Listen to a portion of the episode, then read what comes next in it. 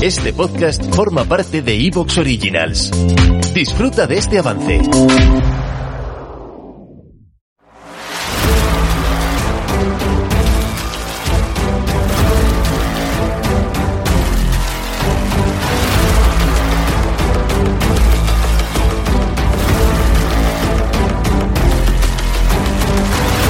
Bienvenidos al podcast Técnica Fórmula 1. Episodio número 601. El análisis del Gran Premio de México. Segunda parte.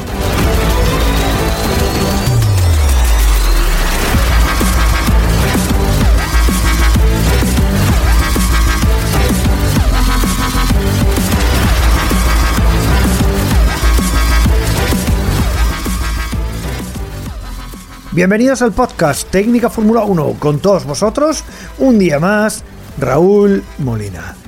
Segundo podcast de esta semana y como no, vamos a seguir analizando todo lo que nos quedó del Gran Premio de México. Quedan muchas cosas de la carrera que analizar, estrategia, el comportamiento de los neumáticos, la su durabilidad y tantísimas cosas que nos sorprendieron en este Gran Premio, a pesar de que, bueno, no fuera el Gran Premio de la emoción absoluta, pero sí que fue sumamente interesante y como en el programa anterior, pues vamos a hacer lo que nos queda de análisis junto al gran periodista chileno Ignacio Sijas. Bueno, en la vuelta 6 ya pudimos apreciar el clásico trenecito de esta temporada por parte de Alonso, con Bota intentando pasarle, y bueno, el asturiano pues siendo un muro, claro, también ayudado por las peculiares características del circuito que no es fácil adelantar. No sé, ¿qué te pareció esta lucha, Ignacio? Yo creo que estaba jugando un poco Alonso, yo creo que no estaba rindiendo al 100%, que está, sabía que Bota no le iba a sobre, sobrepasar y estaba tratando de aguantar lo más posible para maximizar el potencial de ese de ese Steam, que fue uno de los pilotos que de hecho más, más lo prolongó, de hecho después de todas las de la vuelta 6, pero me parece que ya después de la vuelta 15 en adelante era de los pilotos más veloces con ese compuesto de neumáticos. La, la verdad es que yo, yo también yo también pensé eso, ¿no? Como que Alonso estaba ahí gestionando la carrera, cerrándole todos los huecos a Bota, intentando eh, ir muy bien con los medios y hacer una sola parada. Y bueno, eh, al final, la verdad es que las imágenes en el GPS son cachondísimas, ¿no? Porque es que ve a los seis de delante por un lado y después ve a todo apelotonado ahí detrás de Alonso, ¿no? la verdad es que son imágenes. Yo creo que también Alonso, como hablamos, que tiene estudiado todo él sabe que si tiene detrás a Botas, Botas no digamos que el piloto más agresivo. La verdad es que es bastante dubitativo en maniobra de adelantamiento, así que yo creo que lo tenía bastante controlado.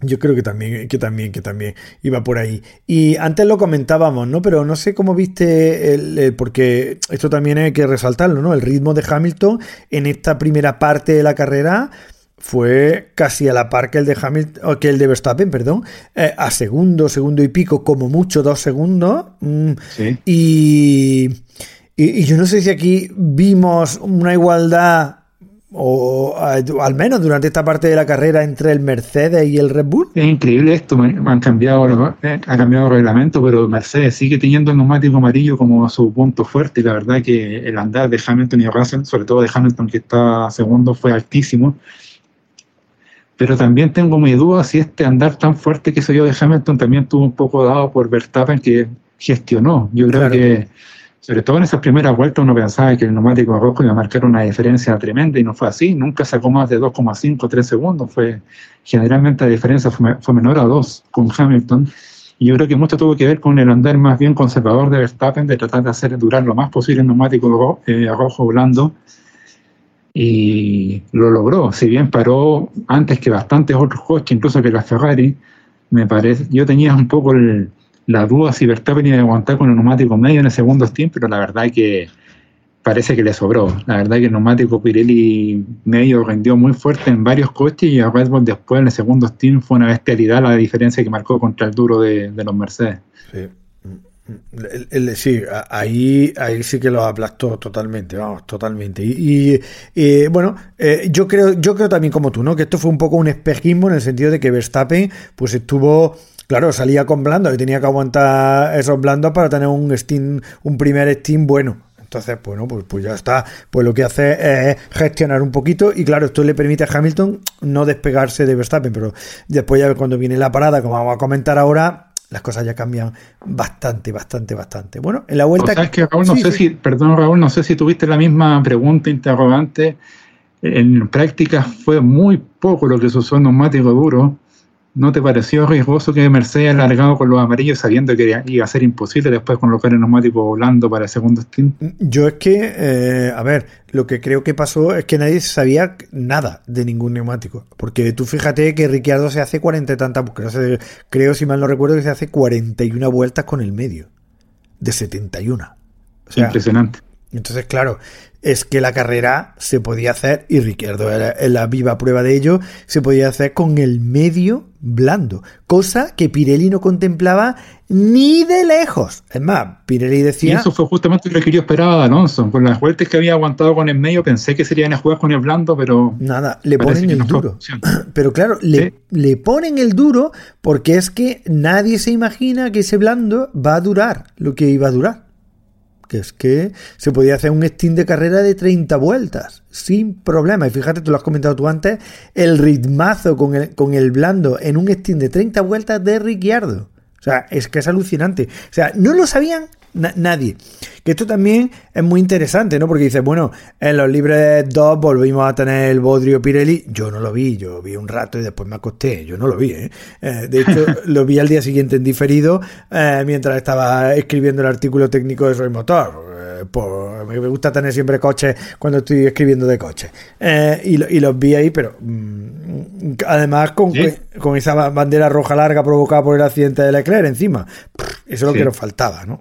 Sí, iba a decir algo, Ignacio. Sí, que Richardo, de hecho, para hacer una, para reflejar lo competitivo que fue con ese neumático blando, eh, justo en ese instante que Richardo, estaba remontando, fue sobrepasado por Verstappen, por, perdón, por Hamilton, por Pérez, que le sacaron una vuelta, y se mantuvo ahí en todo momento. O sea, no perdió mayor eh, tiempo con esos autos que estaban en otro nivel. Eso demuestra cuán fuerte estaba el neumático. Totalmente. Vamos, ya te digo, eh, mm, nadie sabía cómo iban a funcionar los, los, neumáticos, entre otras cosas, porque es que mm, a ver, las sesiones de libre este año se han reducido bastante. Recordad que antes los viernes, bueno, los viernes, sí, los viernes eran hora y media, eh, libre 1, libre 2, ahora se han reducido a una y ahora resulta que los libres 2, que es cuando prueban el ritmo de carrera, estaba Pirelli haciendo sus pruebas de neumáticos, con lo cual nadie sabía nada. De simulación, nada, nada, de simulaciones, eran, eran vueltas lanzadas.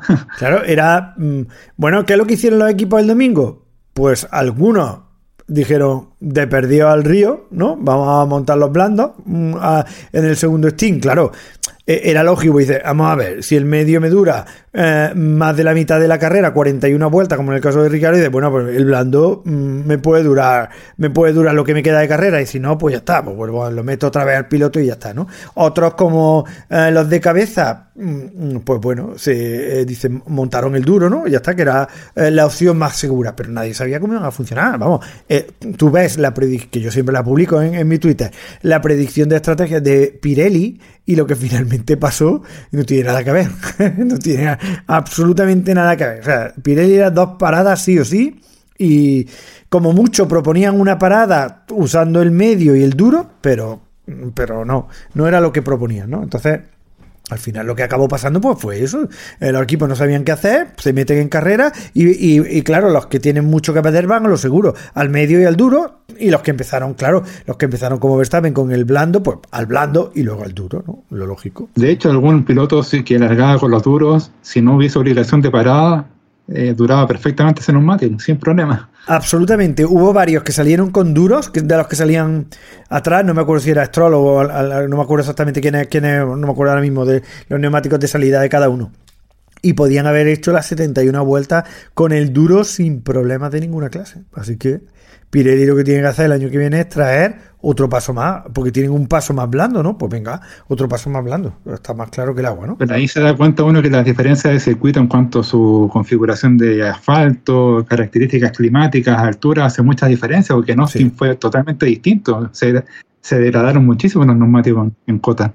Claro, Ahí, fue eh, claro, totalmente diferente, ¿no? Eh, eh, Ignacio, totalmente diferente. Pero claro, si tú la sesión que tienes, que es que no te queda más tiempo, es que no te queda más tiempo, es que la sesión que tienes para probar los neumáticos, que no es muy larga, que a fin de cuentas los libres 2 tienen una hora, y te pasa la primera media hora con, el setup del coche y al final de esa media hora probando clasificación y te queda media hora o menos, o 20 minutos o 25 minutos para hacer las simulaciones de carrera, vale, pero si es que encima se lo quita para hacer unas pruebas de Pirelli, pues apaga y vámonos, ¿no?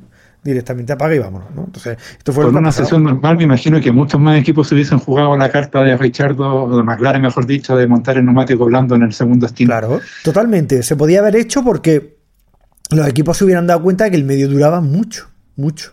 Entonces, bueno, pues ya está, eso te da un juego especial. Bueno, no fue así. Y, y, tampoco es que esto nos diera un mayor espectáculo, porque dice, bueno, la imprevisibilidad, el no saber eh, cómo funcionan los neumáticos, pues debería darnos espectáculo. No, ni por eso tuvimos espectáculo. fue así, es la verdad, ¿no? Es la verdad, ¿no? Bueno, en la vuelta 15 seguimos avanzando un poquito en la carrera, ¿no? Vimos como Gasly adelantaba a Stroll, obligándole a irse fuera de pista, bueno, lo que le costaría al francés otros 5 segundos de penalización que te lleva ya ahí una detrás de otra, una carrera detrás de otra con penalizaciones. ¿Qué te pareció, Ignacio, la maniobra y la sanción? Pobre Pierre, no le sale absolutamente nada este año, temporada para el olvido, hay que decirlo de Alfa Tauri, la verdad que han dado un paso hacia, hacia atrás bastante importante. Y la maniobra, la verdad que yo defiendo a Gasly porque es tan complicado sobrepasar en México que hay que jugarse una carta un poco osada. Lo intentó, no le resultó, o sea, le resultó que lo sobrepasó, pero superando los límites de pista y sacando, a, sacando sobre todo a Stroll. La, la sanción era lógica, pero no, no lo culpo al francés. Creo que hay que jugarse alguna carta, lo mismo que hizo Richardo después con su Noa. Es tan complicado adelantar en México que hay que, hay que jugarse plan B o plan C, como dice Ferrari, que lo tanto de planes B, C, D, y al final, al final no hizo nada extraño, se jugó la carta convencional, pero bueno, me salió un poco del tema. sí, sí, totalmente. Totalmente. A ver, a mí me parece correcta la, sanción, pues a fin de cuentas eh, no podían hacer otra cosa. O sea, la sanción es correcta porque eh, en verdad al final Gasly pasa a Stroll fuera de pista y obliga a Stroll a irse fuera de pista. ¿Te está gustando lo que escuchas? Este podcast forma parte de Evox Originals y puedes escucharlo completo y gratis desde la aplicación de Evox. Instálala desde tu store y suscríbete a él para no perderte ningún episodio.